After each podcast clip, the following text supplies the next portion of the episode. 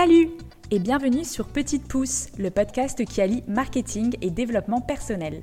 Je m'appelle Éléonore et j'ai créé ce podcast pour t'aider à développer ton business grâce à un marketing humain et sincère. Avec ce podcast, j'ai envie de te montrer que le marketing, c'est loin d'être des techniques intrusives pour forcer la vente. Je t'y partage ma vision du marketing et te donne les clés pour que tu puisses te créer une communication puissante et alignée avec toi et ton business. Et comme je suis passionnée de développement personnel, je te partagerai également les réflexions, clés et astuces que j'apprends chaque jour pour t'aider à évoluer et vivre ta meilleure vie.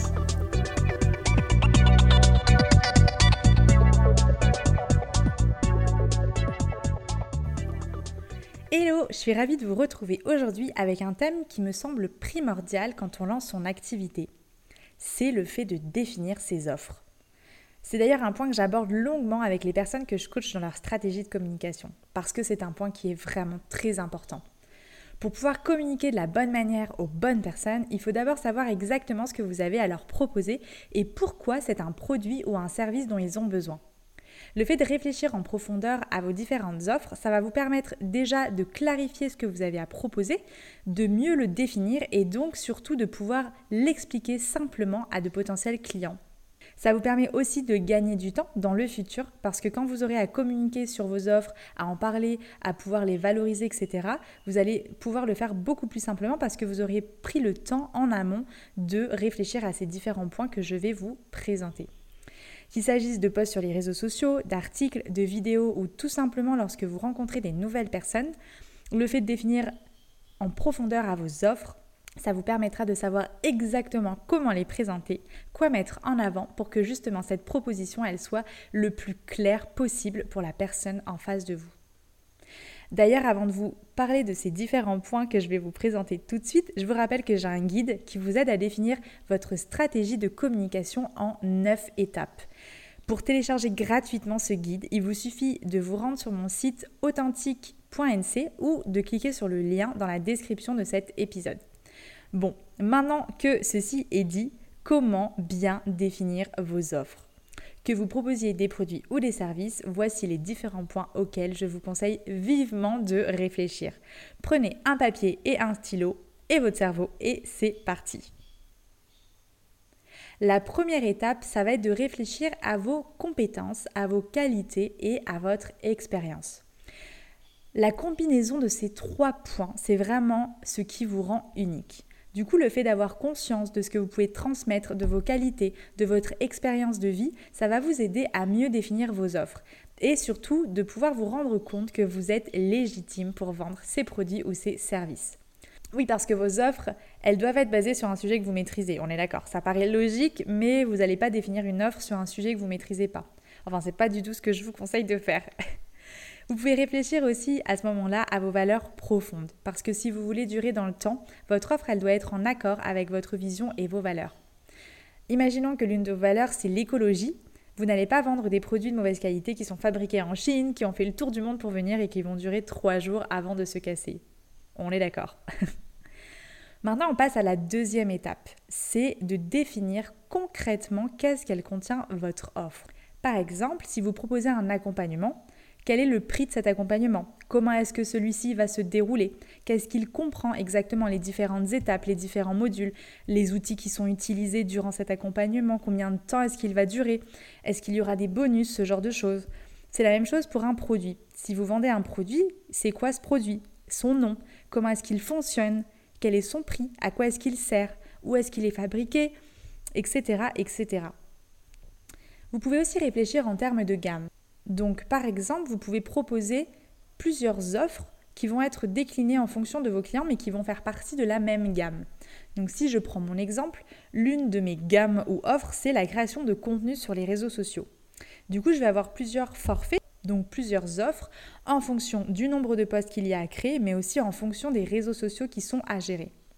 Le forfait va être différent s'il y a uniquement une page Facebook ou s'il y a aussi un compte Instagram ou une page LinkedIn à animer. Pareil, s'il y a un poste par semaine à créer ou s'il y en a deux ou trois postes par semaine à créer, cela ne sera pas le même forfait. Du coup, je vais proposer différentes offres, différents forfaits pour chaque type de besoin de mes clients. Et ces offres-là, elles ont un socle commun, donc elles font partie de la même gamme de création de contenu, mais elles vont avoir des caractéristiques différentes en fonction du besoin de mon client. Ça peut aussi s'appliquer à un produit. Donc par exemple, si vous êtes une entreprise d'informatique, vous vendez peut-être des câbles, et ben vous allez avoir différents modèles de câbles avec différentes longueurs, différents types de branchements et différentes couleurs. C'est ça de penser en termes de gamme. Et ça, peut vous permettre de voir un peu plus long terme et de réfléchir à différentes offres que vous allez pouvoir ajouter au fil du temps dans votre gamme de produits ou de services. Le troisième point qui va être important de regarder, c'est d'observer ce qui existe déjà sur le marché qui peut ressembler à votre offre. Donc qui sont vos confrères et vos consoeurs? Qu'est-ce qu'ils proposent exactement? Et surtout, en quoi est-ce que votre produit ou votre service est différent du leur? Ça peut être une approche différente, un prix différent, un positionnement différent, une communication qui va être différente. Mais dans tous les cas, vous allez faire les choses différemment de vos confrères ou de vos consoeurs. Même si vous proposez un produit ou un service similaire, ce sera forcément différent par un de ces points en particulier. Parce qu'on est tous uniques et qu'on a tous une approche unique. Du coup, le fait de regarder ce que proposent vos confrères et vos consoeurs, ça vous aidera également à prendre conscience de ce qui vous différencie d'eux. Mais aussi de pouvoir ajuster votre offre que vous avez définie pour accentuer justement ces traits de différenciation. Ça peut aussi vous donner des sources d'inspiration. Euh, vous allez peut-être vous rendre compte que, eh bien, il y a un petit détail que vous pouvez ajouter qui est intéressant, que vous avez pu voir chez, un confrère ou, un ou une consoeur, ou encore euh, un prix que vous allez pouvoir ajuster. En tout cas, c'est super important que vous soyez conscient de ce qui vous différencie de ce qui existe déjà sur le marché. Que cela soit votre personnalité, votre savoir-faire, votre identité de marque, il y a forcément quelque chose qui est différent. Donc là encore, le fait d'observer ce qui existe déjà sur le marché, c'est pas pour copier. Au contraire, c'est pour s'inspirer, parce qu'on peut tous s'inspirer les uns des autres, mais surtout se différencier. C'est le fait de vous différencier qui va vous permettre de valoriser votre offre lorsque vous allez en parler autour de vous. On arrive au quatrième point qui sont les clients de cœur. Vous savez, si vous me suivez depuis un moment, que les clients sont un point primordial dans votre activité. Du coup, à ce moment-là, il est temps de réfléchir à qui s'adresse votre offre. C'est qui les personnes qui vont avoir envie d'acheter votre produit ou votre service? De quoi est-ce qu'elles ont besoin? C'est à ce moment-là que vous allez aussi réfléchir à ce qu'apporte votre produit ou votre service à votre client. Quel est le problème ou le besoin auquel répond votre produit ou votre service? C'est quoi les bénéfices que votre produit ou votre service va apporter à votre client de cœur? Vous devez absolument répondre à un besoin ou à une problématique.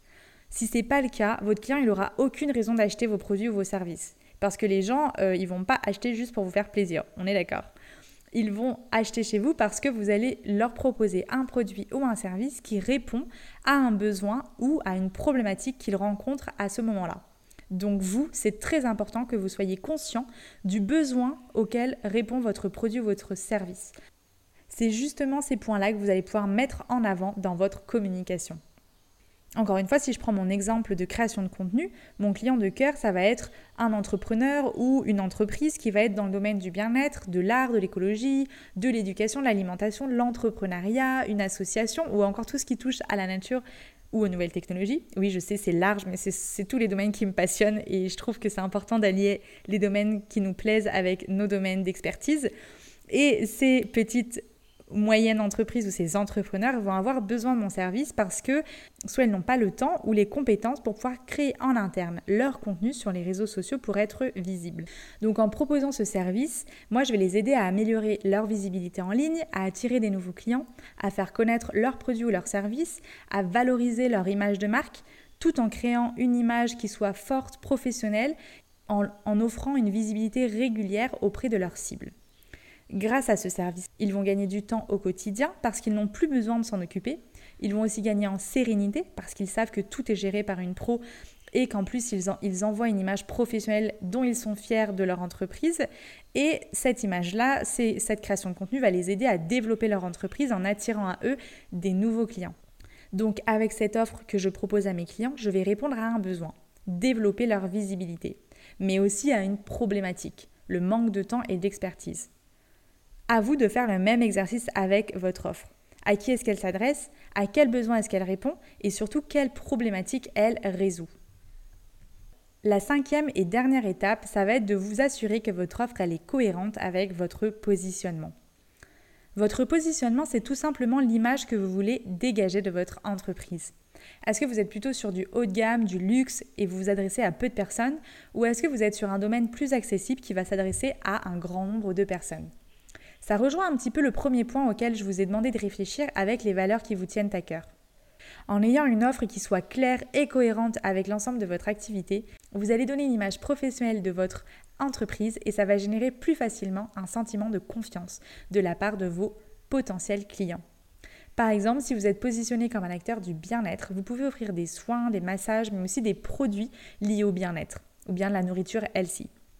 Par contre, si vous commencez à proposer de la malbouffe, on risque d'avoir un petit problème d'alignement et un petit problème de positionnement. Et c'est là où ça va donner une image pas cohérente, pas claire de votre activité, de votre entreprise. Donc vous l'avez compris, créer une offre, ça ne suffit pas pour réussir à la vendre. Les cinq étapes clés dont je vous ai parlé pour bien construire vos offres, c'est donc numéro 1 de commencer par réfléchir à vos compétences, à vos qualités, à votre expérience, mais aussi à vos valeurs pour justement aller construire une base solide. Numéro 2 de définir concrètement qu'est-ce qu'elle contient, votre offre. La troisième étape, c'est d'aller rechercher sur le marché et observer ce que proposent vos confrères et vos consoeurs pour vous inspirer, mais aussi pour vous différencier. La quatrième étape, c'est de définir vos clients de cœur, mais surtout de réfléchir à leurs besoins et à leurs problématiques. Et la cinquième étape, c'est de vous assurer que votre offre est cohérente et alignée à votre positionnement. Et si malgré tout vous avez du mal à réfléchir à vos offres, à les concevoir de manière claire et cohérente, sachez que je peux vous aider. Je propose un accompagnement sur 6 séances qui vous permet de poser toutes les bases de votre communication, de votre stratégie et de vos offres pour que le tout soit clair, cohérent, professionnel et surtout que vous ayez une ligne directrice à suivre pour gagner du temps au quotidien dans votre activité. Donc si ça vous parle, n'hésitez pas à m'écrire et comme toujours, si cet épisode vous a plu, partagez-le autour de vous, mettez une note 5 étoiles sur Apple Podcast parce que ça m'aide énormément à faire connaître le podcast. Et surtout, ça me fait vraiment plaisir parce que c'est là que je me rends compte de ce que cela vous apporte vraiment. Parce que voir les chiffres d'écoute, c'est super, mais surtout de prendre conscience de qui sont les vrais humains qui écoutent derrière ces chiffres, et eh ben c'est encore mieux. Je vous souhaite une très belle journée et je vous dis à tout bientôt.